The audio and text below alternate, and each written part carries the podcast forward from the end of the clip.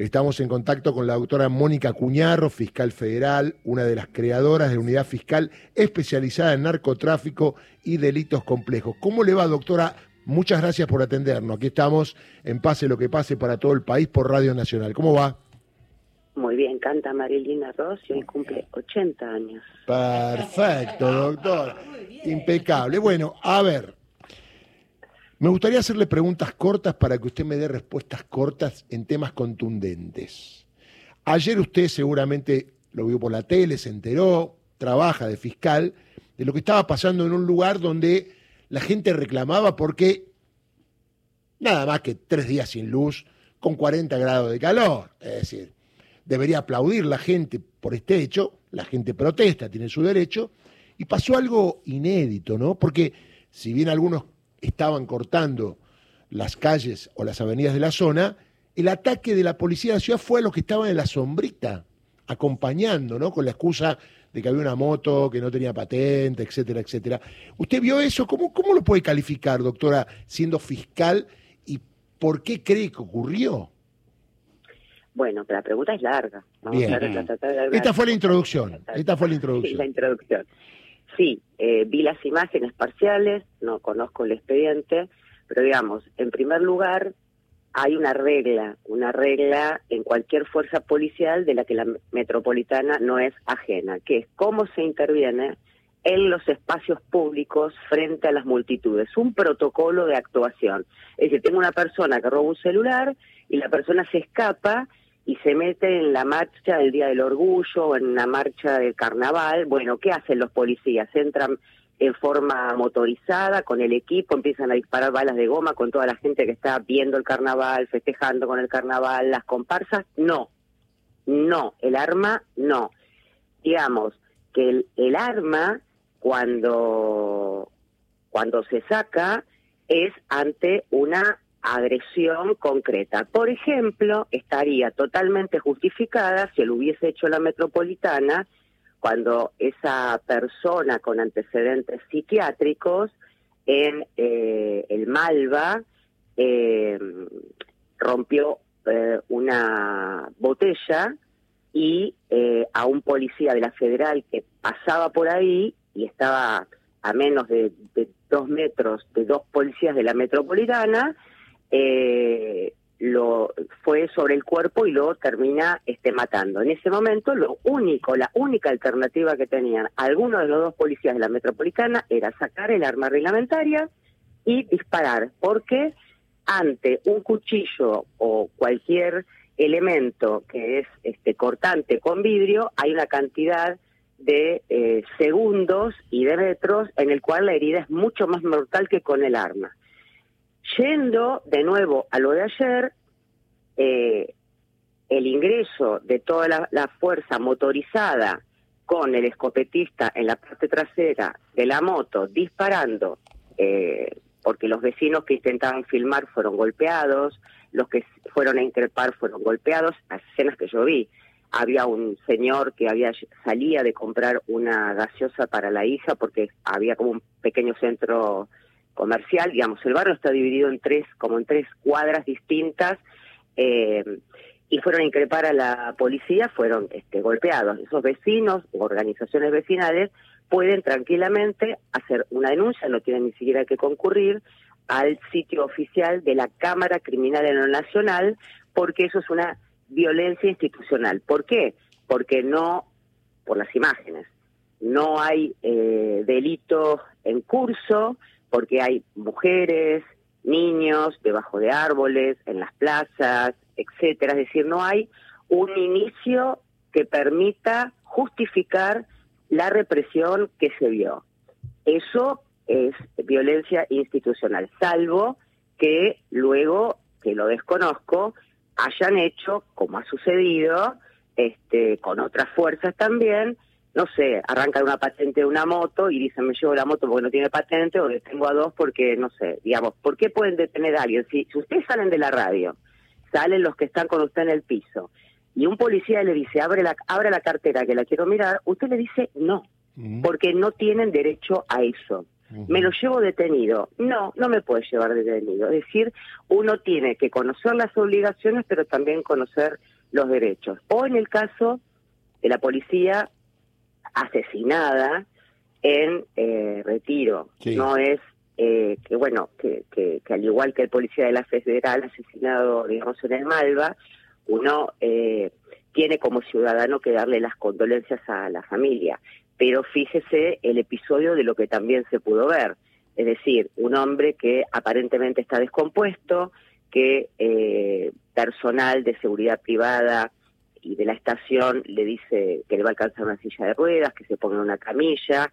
Eh, había una sola oficial de la metropolitana para un lugar donde hay cuatro líneas de subte, diversas líneas este, de trenes, un movimiento colectivos, un movimiento increíble y en el lugar adentro había una sola policía, cuando el protocolo indica mínimo dos, cuando indican los patrulleros mínimo dos, cuando, digamos, eh, nunca va un policía solo. Ella va a tratar de, colaborar, porque la policía también tiene, eh, perdón, también no, tiene funciones comunitarias, tiene funciones preventivas, tiene funciones de colaboración, y el hombre le saca el arma.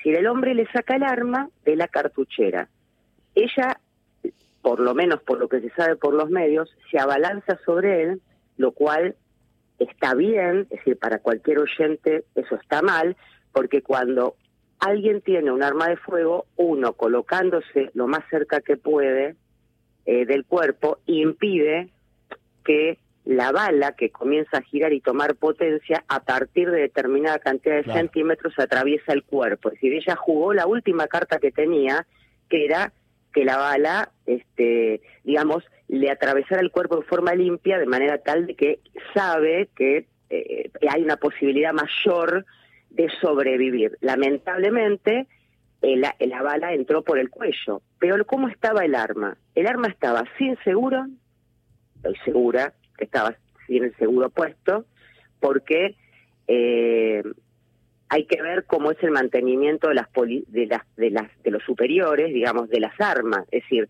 cómo es el mantenimiento que hacen de esas armas, si están si están en buen funcionamiento, en mal funcionamiento, digamos, este hombre no era un experto tirador, por lo tanto sacar el seguro es una maniobra. Si lo que hizo fue directamente tirar cuatro tiros, que creo que fue lo que tiró, seguramente el arma estaba sin seguro y con bala en recámara. Volvemos de nuevo al tema del arma. Si todo el tiempo tienen que estar armados los policías, uno ve todo lo que tiene que ver con, con prevención o policías comunitarias en España, en Inglaterra, no van armados. Está claro, está claro. No van armados el procedimiento es totalmente distinto.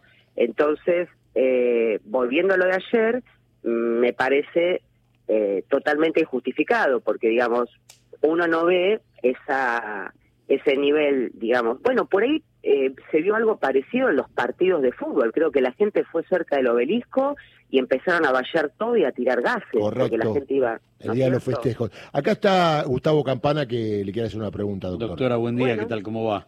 ¿Qué tal? Buen día. Salgo un segundo de, estos hechos eh, coyunturales para meterme en, la metropolitana, una historia que tiene un montón de pecados originales, del Fino Palacios para acá, armada con un montón de gente exonerada de otras fuerzas, casi con lo peor de, cada barrio, con mucho perfume de la doctrina de la seguridad nacional de la dictadura, o sea, el enemigo interno, en lugar de cuidarnos, somos nosotros el, problema. Como metáfora, y ahí sí, frente a lo que sucedió en Villa Lugano, la creación de la metropolitana es algo así como intentar tener una fuerza que legalice lo que era el espíritu de la USEP, aquella, aquella, aquella formación que vestida de negro a la noche, creada por Pepín Rodríguez Simón, con hombres de, de, la, de la pesada de la hinchada de Nueva Chicago que ofrecía Ritondo, apaleaba a gente en situación de calle porque no la querían en la ciudad. Era buscar, la metropolitana es legalizar la USEP como metáfora, digo. Yo no sé si es legalizar la USEP, digamos, lo que estoy diciendo, porque eh, a ver, hay un 30% de vacantes en las fiscalías nacionales, en los juzgados también. Entonces eso determina que, los fiscales estemos prácticamente, o por lo menos yo, digo antes de que me abran otro sumario, por lo menos yo, prácticamente todo el año de turno de guardia. Esto, por un lado, es imposible, digamos, mentalmente para cualquier persona, porque es como que te ponga un jefe de guardia todo el año, todos los meses de guardia con dos hospitales eh, todo el tiempo. Bueno, dicho esto, por el otro lado tiene sus virtudes, y lo he puesto en el informe anual, en distintos informes anuales. Lo que advertía era, en primer lugar, por escrito de lo que recuerdo, ya son todos los años, repito lo mismo, más o menos, o le voy agregando más cosas, que había en la calle, es decir, ante un hecho delictivo, una persona que había pertenecido a la banda de música, este, había salido de la banda de música de, qué sé yo, la policía de Catamarca o de o de otras policías, es decir, era saxofonista. Pero esa persona es la que tiene que intervenir si a usted le entran a la casa, le roban, este, le roban algo del auto, tiene un hecho de violencia, hay un caso de abuso con su hija, con su hija. Es decir, yo no puedo poner una persona que tiene una formación de trompetista, se lo pongo en el grupo de, que tiene musical todas las policías, pero no lo puedo poner en la calle. Gente exonerada, como usted dice, gente que venía con sin ningún tipo de formación y que claro, es decir, cuando tienen que dar el informe a la fiscalía de turno, no conocen el código vigente, no conocen el código procesal, no saben armar un acta, este, todo es un, eh, una falta de, de, formación absoluta para la parte de auxiliar judicial, ni hablar de que uno pide una cámara, el 90% de las veces hay más cámaras que, que, que no sé, que... Claro que fruta el mercado central. Sin embargo, cada vez que uno pide una cámara, no hay imagen, no se grabó, no se filmó. Bueno, desaparece eh, menores. Entonces uno sabe que tiene una cantidad de tiempo determinada hasta que, digamos, uno espera que no pase lo peor. Nunca encuentran cámaras, nunca pueden seguir, nunca pueden venir a buscar un testimonio. Eh, vivo desplazándola a la fuerza porque son casos trascendentes, eh, graves, institucionales, y ni hablar cuando se empieza a complicar el tema eh, del delito, que creció mucho durante la pandemia, crecieron mucho las situaciones de violencia por distintos factores que, me exceden, y se trata, por ejemplo, de que usted recibe en los turnos cuatro, cinco, eh, seis casos en distintos turnos de asesinatos. Asesinatos que se cometen en los mismos vecindarios, y como eh, es muy raro que existan cuatro casos de eh, bandos coches o dos motos y sacan eh, cuatro, seis u ocho armas de fuego y disparan directamente durante la luz del día a personas que están sentadas o en un bar o en un kiosco o en una plaza, bueno, usted dice, bueno, ¿qué hay atrás de esto? Porque esto no es común. Y lo que hay es la lucha por el espacio territorial, por eh, las paradas de venta de drogas y que siempre se da en las mismas zonas. Entonces usted pide algún tipo de medida, y no, no, tienen, no tienen idea, a veces omiten o tal vez participen. Eso es lo que le puedo decir. Ahora, doctora, eh, no quiero meterla en problemas, tampoco quiero que le hagan un sumario de tantos que tiene ya, por decir la verdad. Eh, tres, tres tengo, tres presumarios. Perfecto. La pregunta es esta. Eh, Entraron a una salita de cuatro este año. y, todavía no fue no fui notificada, pero como es febrero, puedo ir a comprar con precios justos la, el equipo para que entre a salita de cuarta. Eh, el otro día, en medio de todo esto, tuvo la mala suerte Horacio Rodríguez Arreta de dar una conferencia de prensa que hace varios días que no da, se ve que no da el momento, no ha pasado nada en la capital federal, y él dijo que la ciudad de Buenos Aires es la ciudad más segura del mundo. No dijo una de las, digo la ciudad más segura del mundo. Usted que está en el ritmo cotidiano, ¿puede aseverar eso? Dijo que era una de las ciudades más seguras de Latinoamérica, la más segura de Latinoamérica. Algo así. Bueno, depende de la zona, depende de la zona, eh, porque por ejemplo la tasa, es decir, cuando uno va pasando durante el año en determinados lugares, 11, 14, 31 bis, eh, la parte de retiro, las tasas de homicidio son altas, altas para lo que es la tasa a nivel nacional. Pero claro, como es en las periferias, en las zonas del sur, es decir, a esa gente le pasa, este, no hay respuesta. Antes había, ¿eh? esto lo conecto con la pregunta anterior, es decir, antes había alguna especie de regulación. Cuando digo antes, estoy hablando de 10 años atrás, por ejemplo, de alguna manera, digamos, no es que no existían determinados negocios, como por ejemplo usurpación de casas, hablo de esto que son causas que he probado, llevado a juicio, pedido condenas, han sido condenados, es decir, a la gente que iba a trabajar le pedían peaje, si vivía sola o era un matrimonio le decían tenés dos días para irte de tu casa, hasta ocupar todo un pasillo, toda una, una manzana y pasar a negocios de extorsión, a negocios de amenazas graves coactivas y o homicidios en el caso de eh, personas que se han negado a abandonar las propiedades para tomar, eh, digamos, ir cambiando el tema del delito y eh, pasar a, vender este, sustancias prohibidas. antes había un control, es decir, que la metropolitana controlaba aún en esas zonas el territorio de alguna manera con algunos este, delincuentes de la forma que sea, no sé. O sea que ahora ya no.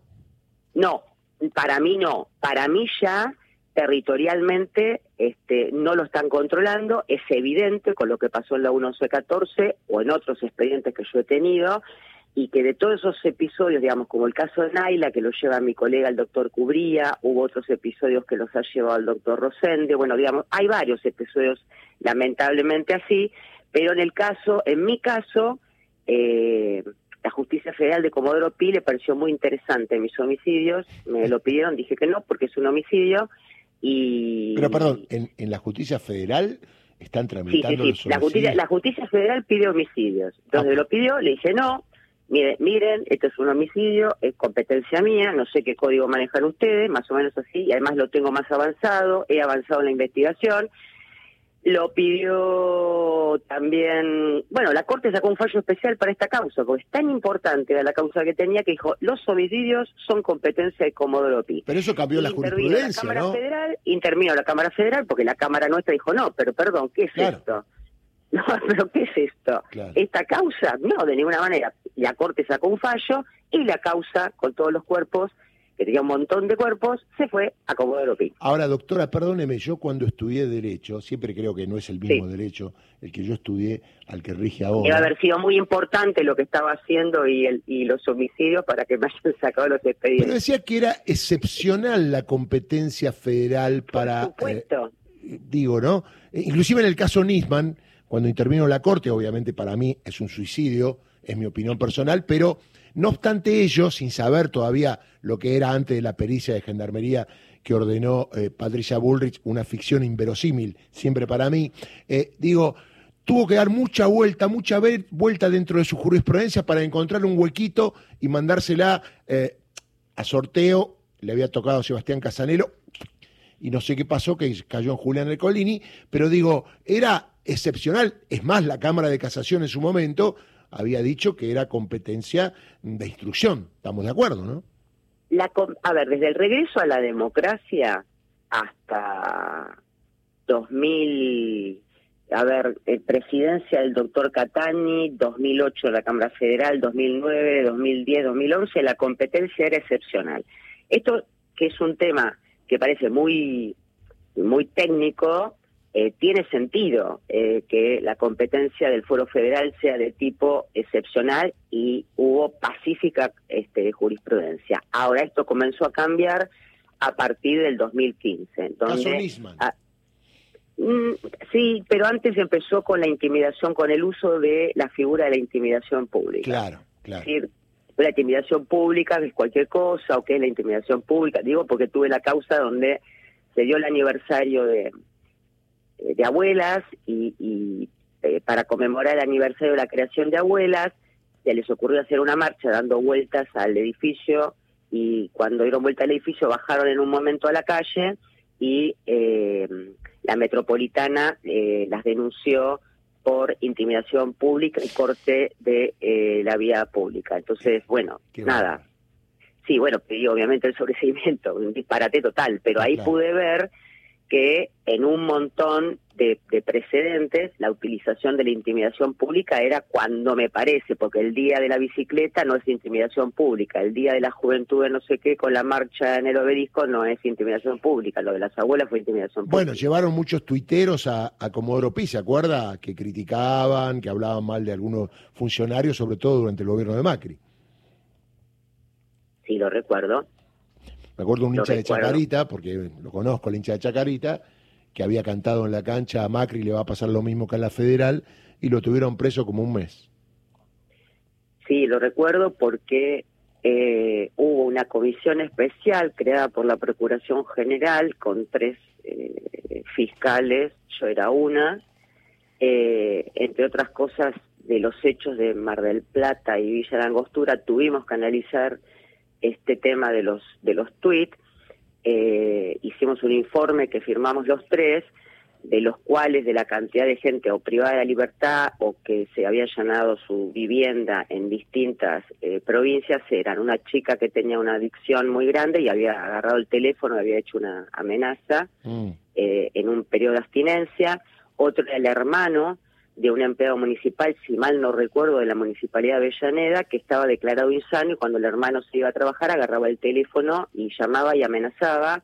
Otro eran dos ancianos que mm, en otro lado de la provincia y el resto con IPs nunca identificadas, con lo que colegimos que debería haber un gran número de personas que deberían tener suficiente dinero como para comprar chips que no se pudieran rastrear, ni teléfonos que se pudieran rastrear para hacer llamadas que vaya a saber de dónde eran, porque uno terminaba encontrando que la sede era Estados Unidos o cualquier lado y se formaban causas con eso, es decir, inverso.